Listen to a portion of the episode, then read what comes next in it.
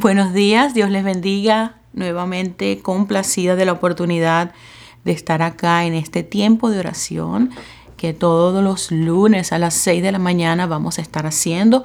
Este es un nuevo tiempo, esto es una nueva temporada para nosotros acá en Madres Pioneras. Mi nombre es Jenny Lee Silva, para quienes por primera vez se están conectando, fundadora de este ministerio Madres Pioneras. Y durante eh, las temporadas de entre los meses de marzo a mediados de noviembre, nosotros nos reunimos en este tiempo que es un tiempo de oración, que es un tiempo de intercesión y que es un tiempo eh, para alinearnos con lo que es la voz de Dios para, para darle inicio a esta semana. Eh, así que, bueno, quiero comenzar primero hablándoles un poco sobre eh, lo que quisiera ministrarles hoy, algo que está en mi corazón durante este, este tiempo y es la palabra vencedores. Eh, creo que Dios está levantando una generación de vencedoras. Dios está levantando una generación de madres, de mujeres que tienen una identidad muy clara y muy establecida en Cristo Jesús. Y la palabra vencedora va a ser algo que vas a estar escuchando recurrentemente este año, tanto como la palabra fructífera.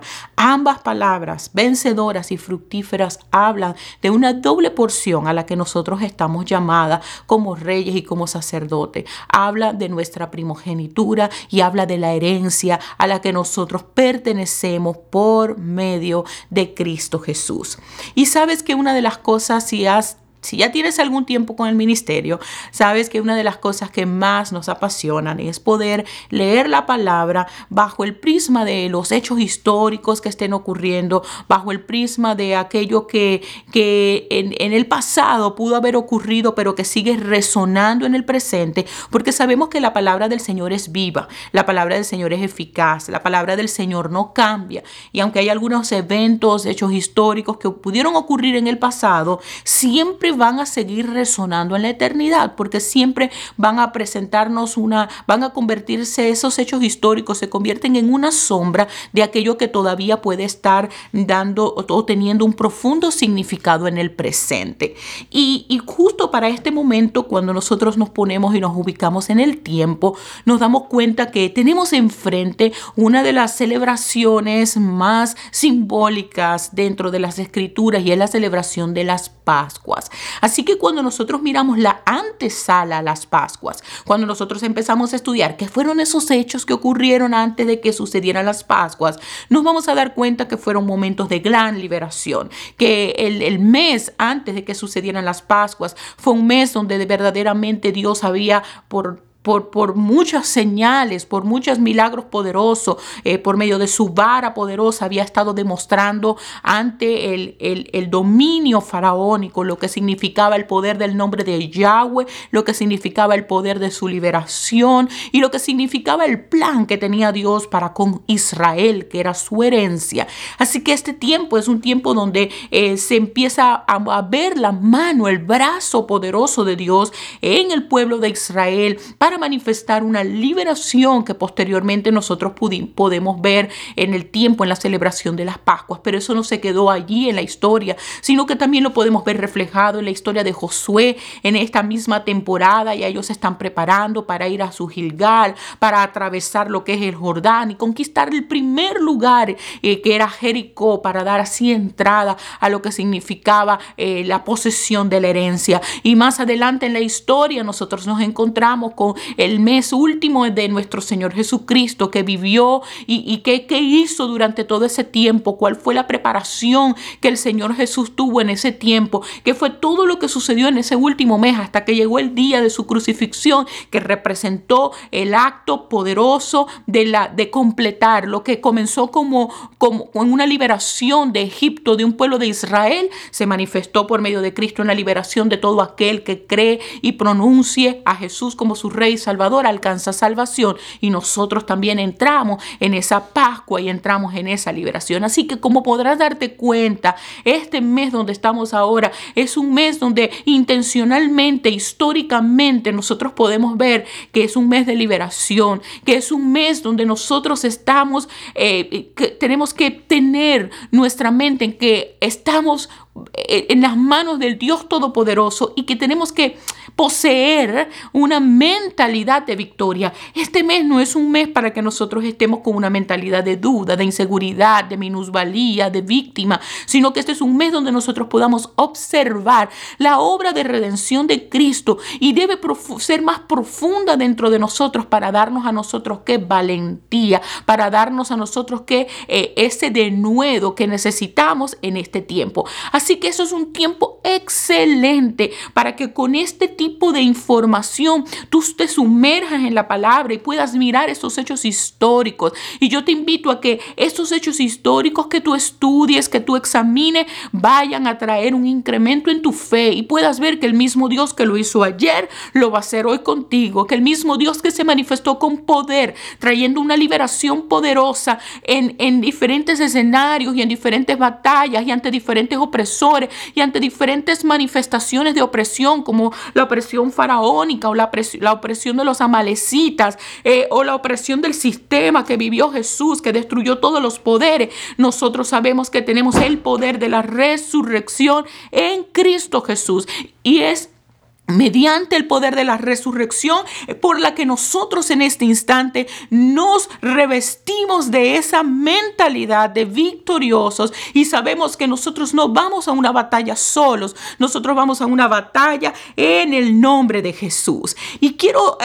hacerte hincapié en lo siguiente, cuando nosotros miramos los hechos históricos y ya pudiste ver las diferentes vertientes eh, que podemos estudiar, este año nosotros nos vamos a enfocar muchísimo en estudiar lo que significa la generación de Josué, porque la generación de Josué fue una generación muy particular. Una de las características principales es que era una generación que fue guerrera, pero adicionalmente fue una generación que introdujo a la subsiguiente generación a la, a la herencia que le correspondía. Es una generación que logró entrar donde la generación anterior no logró entrar. Es una generación que desde el principio, desde el momento en que Josué salió de Egipto junto con Caleb, fueron ellos dos los que tenían un espíritu diferente. Y después de haber visto la obra poderosa que Dios hizo en Egipto, después de haber visto la manifestación del poder de Dios en Egipto, ellos lograron eh, entender que cuando ellos se tenían que enfrentar a los gigantes de la tierra, ellos no veían esos gigantes mayor que el poder de Dios. A diferencia del resto de los diez espías que se sintieron intimidados y acobardados por aquello que vieron, el, lo que había dentro de Caleb y lo que había dentro de Josué era una revelación poderosa de quién era Jehová Nisi. Ese es el nombre de pacto que tú necesitas aprender, entender y conocer de Dios en esta temporada. Si, si tú tienes tiempo en, en, esta, en, estos, en estos días de estudiar lo que significa la revelación del nombre de Jehová Nisi, esto va a traer un gran poder. Porque dice que Jehová Nisi es, significa Él es mi estandarte. Ahora, cuando en el Antiguo Testamento hablaban de bandera o hablaban de estandarte, no es la mentalidad que nosotros tenemos ahorita de bandera. Realmente cuando hablaban de bandera o estandarte, la palabra hebrea significa algo como una vara, como un poste, que algo que es luminoso y que es brillante. Y nosotros sabemos que básicamente cuando el pueblo de Israel se estaba enfrentando en contra de los amalecitas y Josué fue llamado a encabezar esa batalla y esa lucha mientras Moisés estaba subido en un monte y ellos estaban eh, y él tenía sus brazos extendidos, lo que él estaba extendiendo que era era la vara del Señor, la misma vara que había empleado eh, en oportunidades diferentes en Egipto para desafiar el sistema de Egipto, para desafiar a los faraones, para traer la manifestación del poder de Dios de una manera impresionante. Esa misma vara era la que tenía sus brazos levantados, sostenía con sus brazos levantados para que mientras los brazos estuvieran arriba, ellos iban a poder de forma extraordinaria, iban ellos a, a a poder ganar la victoria. ¿Quién ganaba la victoria? Josué, que estaba en el terreno peleando cara a cara, enfrentando a quién? Enfrentando a los adversarios, a sus adversarios amalecitas. La historia de los amalecitas es muy interesante porque es una historia que nos habla un poco sobre eh, celos, nos habla sobre raíces de amargura. Cuando tú estudias la genealogía de los amalecitas, te das cuenta que ellos vienen siendo descendientes de Ellos vienen siendo nietos de Isaac. Amalek era nieto de Isaac, era un descendiente directo de Isaac. Eran, eh, eh, se estima que la, la historia explica que muy probablemente Amalek debió haber escuchado de Esaú constantemente la forma en la que Jacob le robó la primogenitura. Entonces hay mucho contexto que nos da a demostrar que había una riña, una pugna interna entre estos dos grupos de familia. Pero lo que caracterizaba a Amalek, el odio que caracterizaba a Amalek, era un odio que que, tenía unas raíces de amargura, raíces de falta de perdón.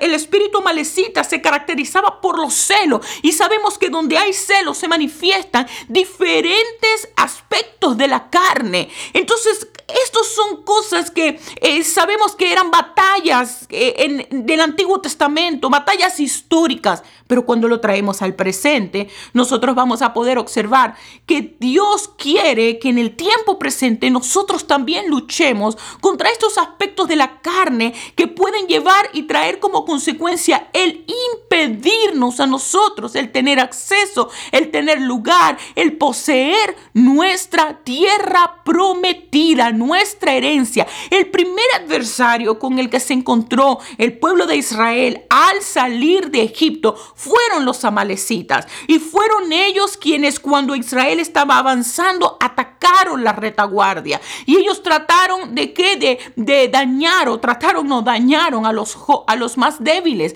a los más ancianos, a los que estaban quedando rezagados. Y por esta causa, por esta ofensa, el eh, Dios juró eternamente una lucha de generación en generación en contra de los amalecitas. Y la historia de los amalecitas es muy, muy, muy poderosa. No puedo desarrollarla, por supuesto, en este audio porque lo que quiero es crear un preámbulo para que nosotros podamos orar en este tiempo. Pero para eso el día jueves, aquellas personas que están inscritas en la escuela, vamos a tener en nuestro tiempo profético en el grupo de Facebook Tiempo Profético una transmisión live. Vamos a estar ministrando sobre lo que significa el espíritu amalecita, cómo se manifiesta generacionalmente, cuáles son las estrategias que nosotros tenemos que hacer para quebrantar el efecto de este espíritu amalecita en nuestras vidas, en nuestra familia y cómo nosotros podemos destruir completamente, así como vimos cómo pudo ganar esa batalla tan poderosa eh, en, en las manos de David cuando venció a los amalecitas, en las manos de Josué cuando vencieron a los amalecitas. Pero volviendo a Josué, Josué fue una generación que se caracterizó por ser vencedora. Y una de las primeras características de esta generación vencedora es que conoce el nombre eterno de de Jehová Nisi. Así que independientemente de las circunstancias en las que tú estás viviendo en este momento, yo quiero que tú puedas centrar tu, tu pensamiento en este instante en que tú eres vencedor, en que tú eres una vencedora, en que Dios te ha establecido en Cristo Jesús. La palabra nos muestra en Isaías 11 que dice que de, se iba de, de David iba a salir que una vara. ¿Y qué es esa vara que nos muestra eh, eh, o proféticamente nos está hablando Isaías 11 del 1 al 10? Dice que saldrá una vara del trono de Isaí y un vástago retoñará de sus raíces. Está hablando de quién? De Cristo Jesús. Cuando se refieren a Cristo Jesús en las escrituras también hablan de una vara. Esa es la vara que tú tienes en tu mano. Tú tienes el nombre de pacto de Jehová Nisi. Se vio manifiesto en el poder de Cristo Jesús. Un poder de resurrección. Un poder que tuvo victoria en contra de la muerte. Un poder que tuvo victoria en contra de toda forma de opresión. Un poder que trajo el establecimiento de su señorío, del gobierno de Dios, por encima de cualquier otro sistema, por encima de cualquier otra forma de opresión. Y es tiempo, este es el tiempo donde nosotros decidimos honrar a Dios con nuestra fe, donde nosotros decidimos que no vamos a mirar las circunstancias, sino que nosotros vamos a mover esas montañas. No hablamos de las montañas, sino que le hablamos a la montaña, porque nosotros hemos entendido y hemos poseído un espíritu diferente, como lo hizo Josué,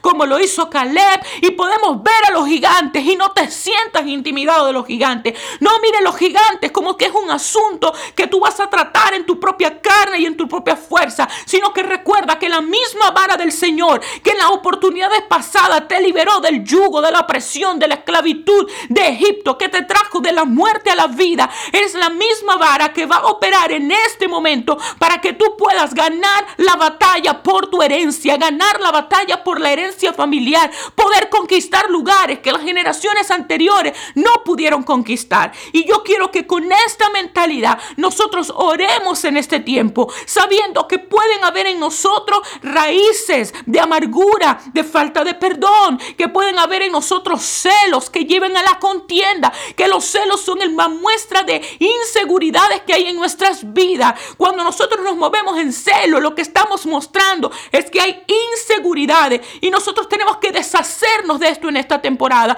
Que el mismo poder de Dios que nos va a ayudar a nosotros a ganar la victoria también nos pide y nos demanda en este tiempo que nosotros seamos los que confrontemos cualquier forma de espíritu amalecita, característica amalecita que pueda haber en nuestras vidas para no caminar en función de la carne, sino caminar en función del espíritu. Enfócate en esta semana en una cosa en específico. No reacciones, sino que respondes. Respondes, no reacciona ante, la, ante las, las, las situaciones. No vas a reaccionar desde tus emociones, sino que tú vas a responder desde el espíritu. Y tú vamos a declarar en este día que Jehová cuida tu retaguardia, que así como Él es Jehová Nisi, su gloria cuida tu retaguardia de cualquier forma de ataque, traición, de, toda, de todo aquello que quiera venir a robar, matar y destruir. Que todos tenemos áreas débiles en nuestras vidas, pero que nosotros creemos que la gloria del Señor cubre nuestras desnudeces, pero nosotros estamos en una posición de humildad.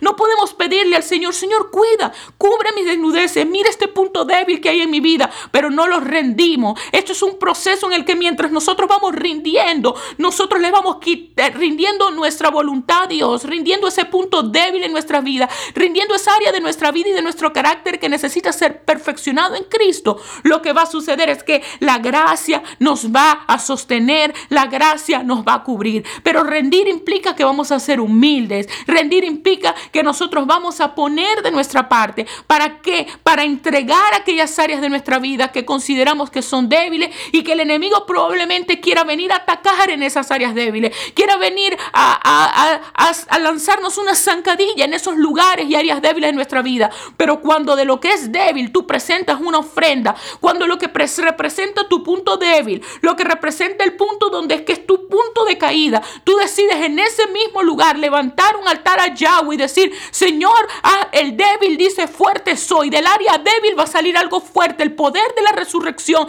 se va a manifestar en esta área débil de mi vida para traer una nueva fortaleza, para traer un nuevo ímpetu, para traer la manifestación de la vida, no la debilidad, que no sea yo eh, conocida por mis debilidades, sino que sea conocida por la fortaleza de Dios mis debilidades. Porque cuando yo digo que soy débil, entonces fuerte soy. Entonces oremos en esta, con, esta, con esta mentalidad ahí donde tú estás. Yo te pido que tú, si tienes el tiempo de apartarte los próximos 10 minutos para que podamos orar, para que puedas concentrarte en lo que estamos, en lo que está siendo ministrado, para que puedas pedirle al Señor dirección específica para esta semana.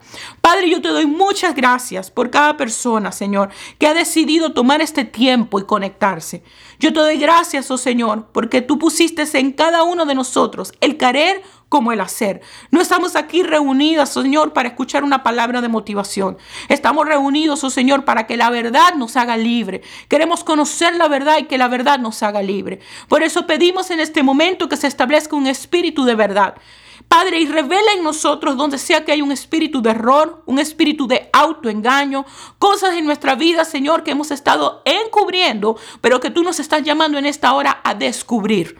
Áreas de nuestra vida, debilidades en nuestra vida, formas de ser en nuestro carácter, que nosotros encubrimos y justificamos por una razón o por otra, pero que tú ahora estás llamando la luz que se haga la luz en esos lugares de oscuridad, en esos lugares de penumbra, en esos lugares, Señor, donde nosotros no hemos traído luz. Ahora, Señor, queremos abrir nuestro corazón y queremos pedirte primeramente perdón y pedirte y darte la autoridad, darle la autoridad al Espíritu Santo para que examine lo más profundo de nuestro corazón y vea si en nosotros hay penumbra y si en nosotros hay oscuridad hágase la luz, Señor. Padre, queremos pedirte perdón por toda forma, Señor, de falta de perdón que haya en nuestras vidas. Perdónanos, Señor, cuando nosotros no hemos rendido, Padre, nuestra decisión y nuestra voluntad a perdonar, así como tú perdones nuestras ofensas, Padre. Nosotros queremos perdonar a que nos ofende. Padre, ayúdanos a crecer y a madurar en el amor.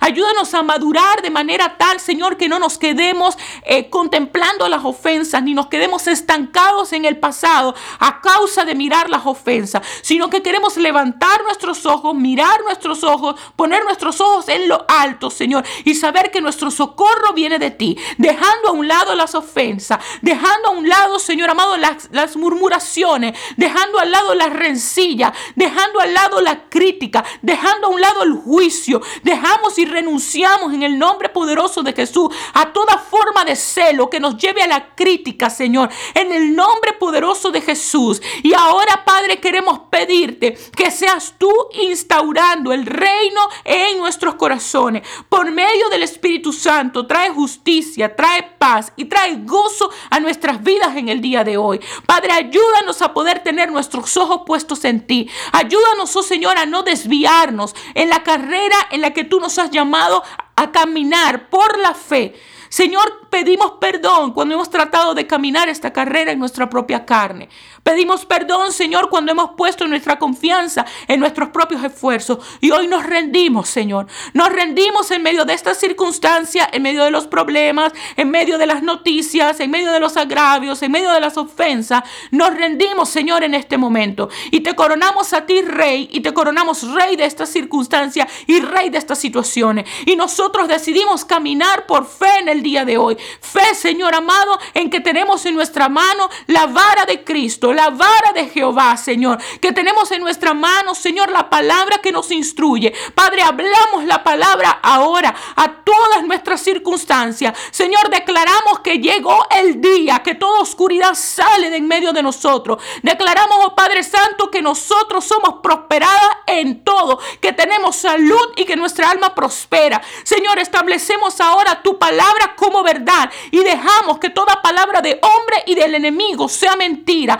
Toda voz de falsedad que ha venido por esas últimas semanas hablándonos de desánimo, hablándonos de rendirnos, hablándonos de que no hay cambio, hablándonos de que no va a haber transformación. Toda voz de desesperanza, detrás de toda desesperanza hay un engaño. Donde sea que hay desesperanza hay un engaño. Por eso, Señor, quiero que reveles ahora en nuestra vida donde estamos hablando desesperanzadamente, donde nos hemos rendido, Señor amado. Y te pido que se revele, Señor, la verdad que destruya todo espíritu de engaño. Atamos, Señor, reprendemos y echamos fuera toda imaginación que se exalte por encima del conocimiento de Cristo. Y que Cristo, Señor, por medio de Él, Todas las promesas son un sí y un amén. Así que cada promesa, Señor, que tú has hablado para nuestras vidas, cada promesa que has hablado para mi familia, cada promesa que has hablado para el matrimonio, cada promesa de transformación, Señor, la creo que es un sí y un amén.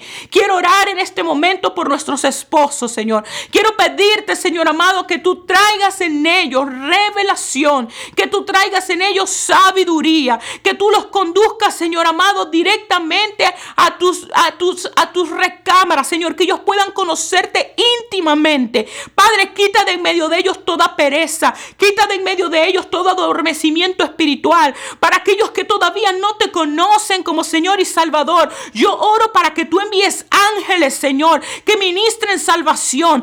Ángeles, Señor amado, que puedan traer, Padre Santo, personas adecuadas para ministrar, para evangelizar, Señor, para que sus corazones puedan recibir la palabra y las buenas nuevas. Señor, quita todo, todo dureza de corazón de en medio de ellos. Permite que ellos puedan tener un corazón de carne en vez de un corazón de piedra. Permite, Señor amado, que ellos puedan revelar de una forma grande y poderosa lo que tú vas a hacer en sus vidas. Destruye todo orgullo, toda raíz de amargura. Destruye, Señor amado, de en medio de ella todo falsa expectativa y todo falso ídolo. Y que se establezca Cristo como Señor en sus vidas.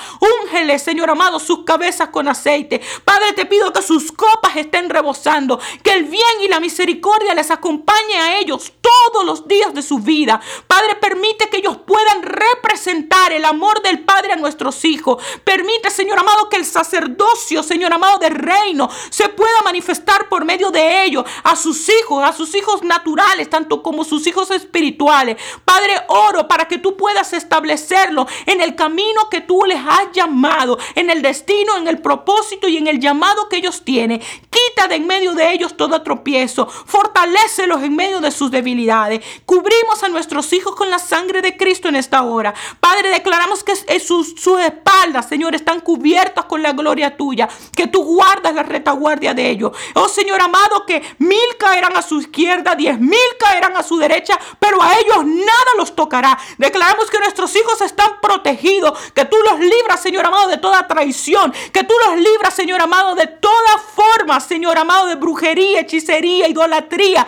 De todo aquello, Señor, que quiere desvirtuar, Señor, la imagen tuya, la identidad tuya. Hablamos, Padre, que ellos florecen, que ellos están plantados en tu templo, que ellos están plantados en tu casa. Gracias, Señor, porque damos frutos. Gracias porque tú quieres que demos fruto. Gracias porque devolvemos la gloria a ti por medio de tu fruto. Gracias, Señor amado, por la victoria que nosotros tenemos en esta semana.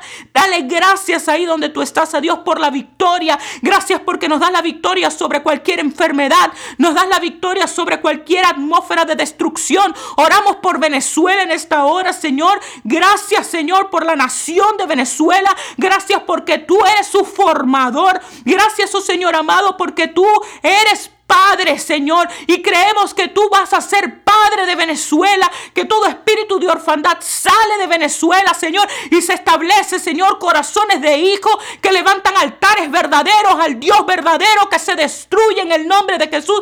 Todo altar falso que tú traes, una humildad poderosa, Señor, a aquellos que ya te han conocido en Sión. Hay una generación en Venezuela de ministros y de hijos que han conocido a Dios a Sión, aún en medio de la destrucción, en medio de la opresión, se ha levantado una generación en este tiempo que ha tenido intimidad con Dios en Sión, que ha visto a Dios en Sión, que no le conoce por letra, que le conoce por medio del Espíritu y están vivificados. Y esa generación es una generación que ministra vida, es una generación que está dispuesta a morir para que se manifieste la unidad y la vida y el poder de la resurrección por medio, Señor amado, de Cristo Jesús. Están dispuestos a morir a su carne, están dispuestos a ceder en el orgullo, están dispuestos a caminar en la humildad, están dispuestos a manifestar lo más poderoso que existe, el amor. Y el amor va a demostrar que en Venezuela, así como en las familias que están aquí conectadas, somos de Cristo. La evidencia de que somos de Cristo es el amor, no son las señales, no es el poder, no son las maravillas y no son los milagros, es la manifestación del amor lo que demuestra que somos de Cristo. Las señales, los milagros y las maravillas demuestran el reino.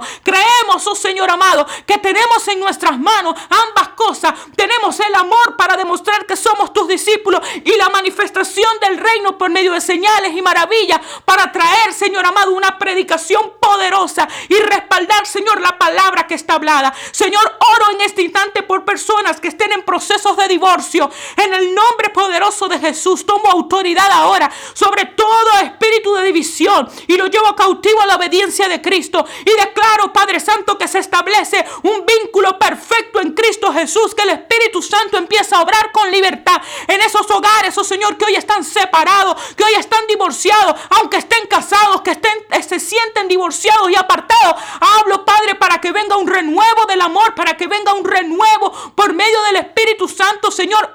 Une lo que parecía imposible de unir, Señor, tú lo puedes unir. Por eso ahora, Señor, yo declaro que el Espíritu Santo empieza a soplar en los cuatro vientos, norte, sur, este y oeste, sobre lo que estaba muerto, seco y separado escúchame, todo lo que estaba muerto, seco y separado, el poder del Espíritu Santo empieza a soplar sobre esa circunstancia en este tiempo y se va a unir sobre tus finanzas. En el nombre de Jesús declaramos que viene un tiempo de liberación, un tiempo de cancelación de deuda, un tiempo de jubileo, que así como en el Antiguo Testamento nos mostraba que el pueblo de Israel salió de Egipto con las riquezas y con el oro y con la plata y con la vestimenta de Egipto, declaramos que hay un tiempo de transferencias de riqueza, que empezamos a recibir lo que el enemigo nos robó siete veces, lo devuelve en este tiempo y en esta temporada. Padre, declaramos que este oro, que esta plata y que esta vestimenta no va a ser para levantar falsos ídolos, sino que vamos a levantar, Señor amado, con esto y vamos a ser instrumentos de justicia,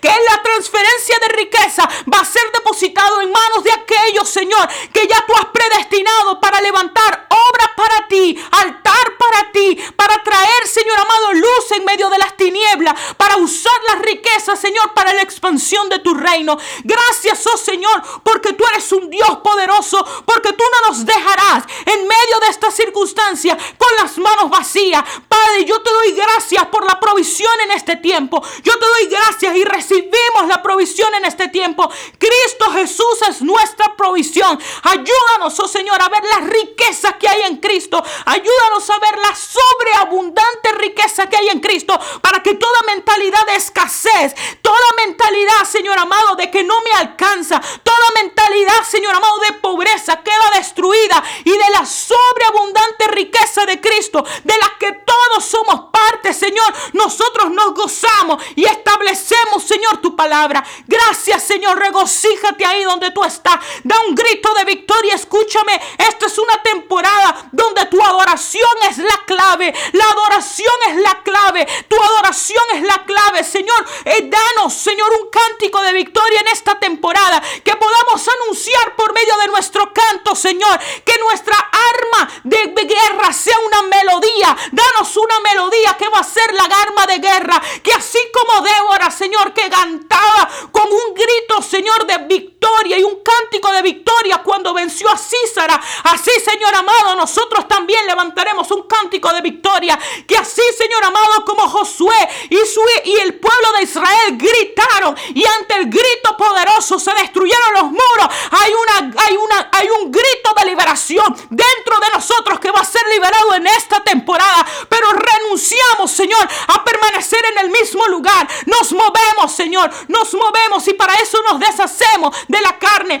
perdonamos, Señor. Para eso renunciamos a aquello, Señor, que nos trata de mantener atados en el pasado y como dijo Pablo, proseguimos a lo que está delante, Señor. Padre, así como Gedeón, cuando se enfrentó a los madianitas que trataban de devorar la cosecha y gritaron por Yahweh y por Gedeón. Nosotros así, Señor amado, en el nombre de Jesús, emitimos un grito de liberación en este tiempo para ver no solo lo que tú vas a hacer y lo que tú tienes el poder de hacer, sino lo que nos estás capacitando a nosotros para hacer en esta temporada. Gloria sea tu nombre, bendito sea tu nombre, Señor. Te exaltamos y te bendecimos, Señor. En el nombre poderoso de Jesús damos gracias y celebramos esta semana de victoria, este mes de victoria, este tiempo de liberación, Señor. Gracias, Señor amado. Gracias, Señor, por difícil que parezcan las circunstancias y por grande que se vean los gigantes. Yo no miraré los gigantes. Yo levantaré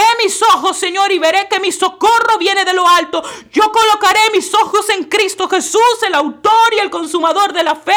Yo pondré mis ojos, Señor, sobre mi estandarte que Jehová Nisi. Yo miraré la cruz, Señor, y recordaré que ese milagro poderoso, Señor, trajo una obra de transformación en mi vida. Así también, Señor, hará, eh, Señor, lo harás en mis circunstancias. Gracias, Señor, en el nombre de Jesús. Amén y amén. Gloria a Dios por este tiempo. Dios te bendiga, que tengas una semana maravillosa y espero que puedas conectarte con nosotros nuevamente el próximo lunes a las 6 de la mañana. Si tienes alguna pregunta, no dudes en que puedes, o un motivo específico de oración, puedes escribirnos a info madrespioneras.com y envíame tu motivo de oración específico para añadirlo pues a mi tiempo de oración y mi tiempo de intercesión. Dios te bendiga y feliz inicio de semana.